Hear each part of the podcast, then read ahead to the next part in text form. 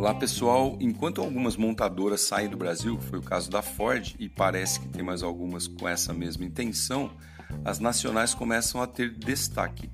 A Ambev anunciou investimento para a produção de mil veículos elétricos que serão produzidos por empresas 100% brasileiras, a Fenemê e a Agrale.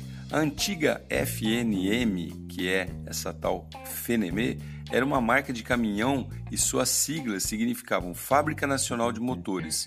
Agora é uma startup que leva o mesmo nome, porém significa Fábrica Nacional de Mobilidade e vem com muita tecnologia. Sei que muitos de vocês lembrarão dos carrancudos caminhões da Fenemê de antigamente, né?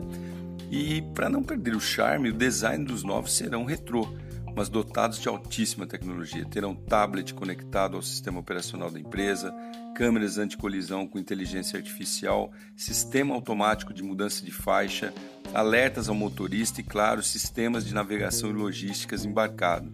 E não é só isso, a tecnologia dos novos Fenemês já estarão preparadas para receber sistemas de condução autônoma. Ah, e totalmente elétricos, da hora, né? Quem sabe a gente possa ver essas máquinas carrancudas, mais simpáticas, andando novamente por aí, só que dessa vez sozinhas. Sou Cássio Bettini compartilhando temas sobre tecnologia, inovação e comportamento. Até a próxima.